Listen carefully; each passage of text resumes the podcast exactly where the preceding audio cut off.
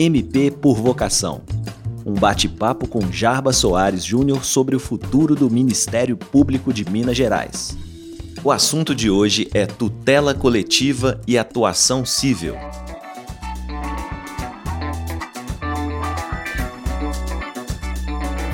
Olá, meus colegas do Ministério Público de Minas Gerais. Olá, meus amigos que nos acompanham. Obrigado pela companhia e por nos ceder tempo precioso do seu dia para ouvir as nossas propostas para a melhor atuação do Ministério Público de Minas Gerais. Nosso podcast de hoje terá duas partes. Primeiramente, vamos falar da atuação na tutela coletiva, em defesa dos direitos difusos, aqueles direitos que pertencem a todos e ninguém individualmente. E também na importante atuação na área civil tradicional, que trouxe o Ministério Público até aqui com atuação criminal. Pois bem, o exercício da tutela coletiva é desafiador, nós sabemos. Desde a ação civil pública em 1985, o Ministério Público brasileiro vem se organizando para a defesa dos direitos fundamentais.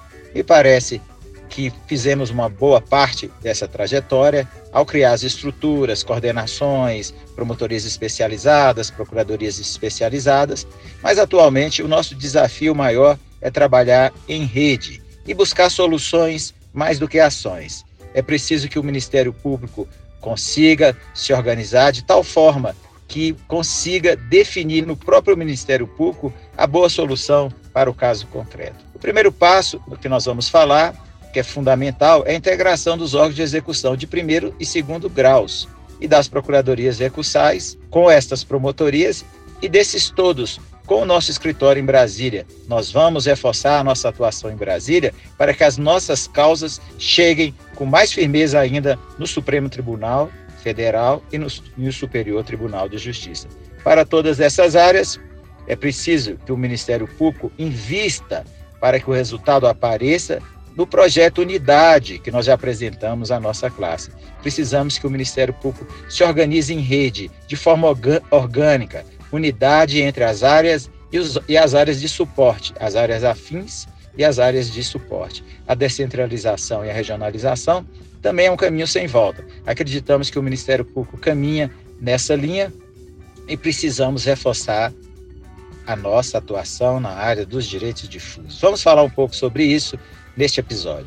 Vem com a gente.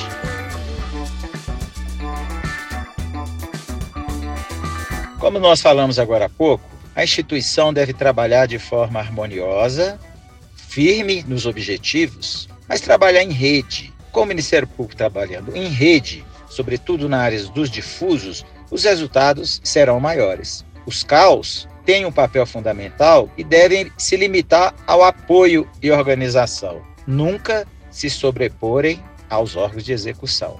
Essa integração de CAUS, procuradorias, promotorias, devem ser também conduzidas pelo PGJ. Afinal, é o líder da instituição e a liderança precisa participar do dia a dia da instituição, como órgão de execução que é, e também coordenar o Fórum Permanente de CAUS, que deve ser reativado e dirigido pelo próprio PGJ para não acontecer algumas coisas que nós temos visto hoje e que tem causado uma certa repulsa dos colegas aos centros de apoio, quando na verdade deveriam aplaudir, porque o centro de apoio vem para ajudar. No momento que sai dessa função e passa a cobrar, fiscalizar, e alguns casos até já me falaram de encaminhar as informações para a corregedoria, obviamente que o resultado será desastroso, como temos visto.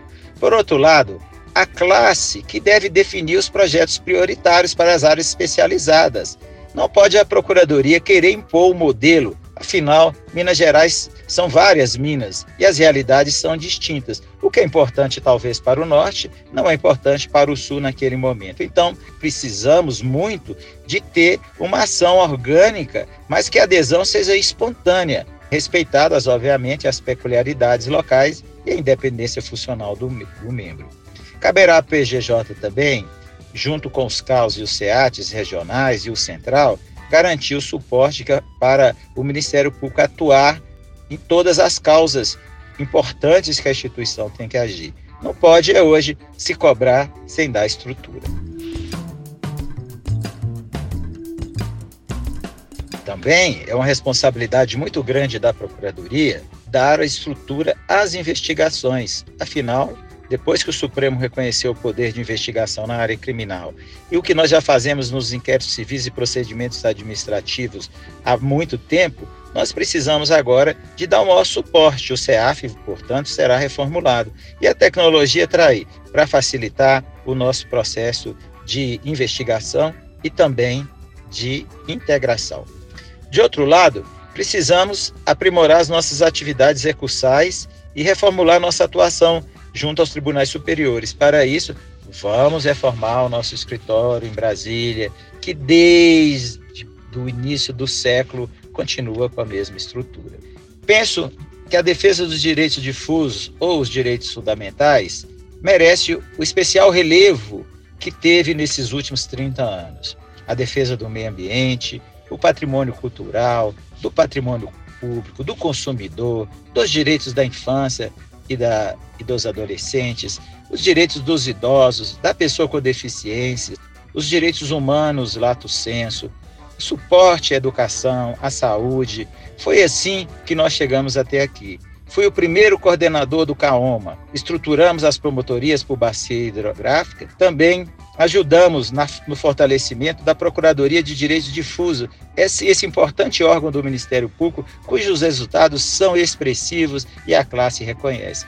Precisamos, no entanto, que essas procuradorias de direitos difusos tenham condições de dar um suporte maior às promotorias. E isso será um dos nossos trabalhos nos próximos anos.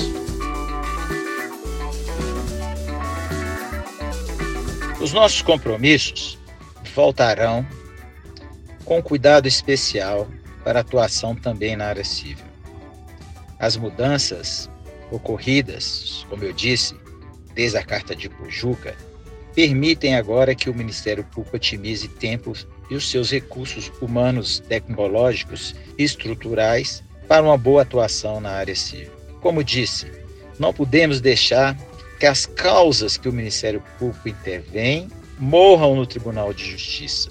Ao contrário, é bom para o tribunal, é bom para o Ministério Público que o Ministério Público de Minas Gerais leve aos tribunais superiores aquelas demandas que julga importantes para que os tribunais superiores deem um formato e criem precedentes importantes, interfiram nos tribunais quando nós acharmos que as causas justifiquem os recursos. Não podemos acontecer, como temos visto, uma atuação difusa. É difícil. Eu sou procurador de justiça civil e sei o quanto é, é penoso conseguirmos levar um recurso a Brasília. Obviamente, especializando, os resultados serão maiores. Me parece também importante que o Ministério Público levante as demandas repetitivas submetidas ao Ministério Público e, obviamente, aos tribunais, para fins de análise de propositura de ações coletivas e de outros instrumentos de resolução de conflitos. O mesmo vale para questões relevantes para a sociedade que demandam criteriosos mecanismos de formação de precedentes.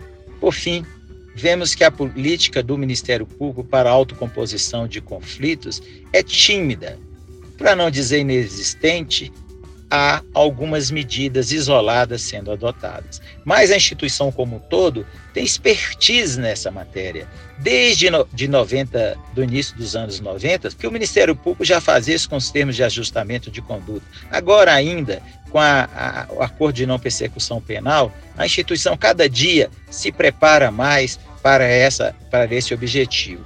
E usando os métodos de autocomposição de conflito, o Ministério Público passa a ser o grande conciliador, o grande mediador. E nós vamos dar soluções para as grandes questões do Estado de Minas Gerais, sem precisar utilizar, ou às vezes até aumentar a demanda ao Poder Judiciário. Nós sabemos que o Ministério Público tem instrumentos para isso, mesmo nas transações penais, o Ministério Público já faz isso há algum tempo. Queremos que a atuação civil seja de resultados, de menos ações e mais soluções. Mas se houver ações, que sejam também levadas até os tribunais superiores. Nesse caminho, eu acho que o Ministério Público recupera o seu protagonismo nessa matéria. Bem, meus amigos, temos insistido nesse assunto. O Ministério Público não pode funcionar de forma fragmentada, como arquipélagos de ilhas incomunicáveis umas com as outras. Nós temos que trabalhar em rede e sempre a favor de uma causa. A instituição se burocratizou naturalmente com o passar dos anos, o que era jovem hoje é antigo. Nós precisamos de uma nova dinâmica, de uma nova coloração, de uma nova ação. O foco nosso é a eficiência, são os resultados. Nós precisamos que o Ministério Público olhe para o futuro e se organize para cumprir os resultados. Nós já fizemos um grande trabalho nesses 30 anos na área dos, dos interesses difusos. Precisamos fortalecer agora a nossa rede de comunicação, dar estrutura e apoio técnico aos órgãos de execução. Na área civil, do mesmo modo, precisamos modernizar, precisamos integrar, precisamos criar as estruturas que nos faltam. É hora de mudar de rumo. Não dá para continuar fazendo sempre o mesmo. O Ministério Público tem orçamento, tem gente, tem estrutura de inteligência cada dia que deve ser melhorado, conhecimento e recursos para investir em tecnologia. Acredito que o Ministério Público dará um grande salto nos próximos anos. Caso não façamos o dever de casa, daqui dois anos vamos lamentar. Mas tenho certeza que a classe já sabe da importância de que estes dois anos o Ministério Público recupere o seu protagonismo, que recupere o seu prestígio institucional, que consiga dialogar com o tribunal de forma correta, com toda a sociedade e com os demais poderes. O Ministério Público, por vocação, é isso: é trabalho, é dedicação, é amor à causa. O resultado vem depois, não tenho a menor dúvida. Muito obrigado a vocês. Na semana que vem voltamos com um novo podcast. Está chegando o dia 9 do 11, quando nós vamos juntos fazer a grande transformação que o Ministério Público precisa. Um grande abraço a todos vocês. MP por vocação. Um bate-papo com Jarba Soares Júnior sobre o futuro do Ministério Público de Minas Gerais.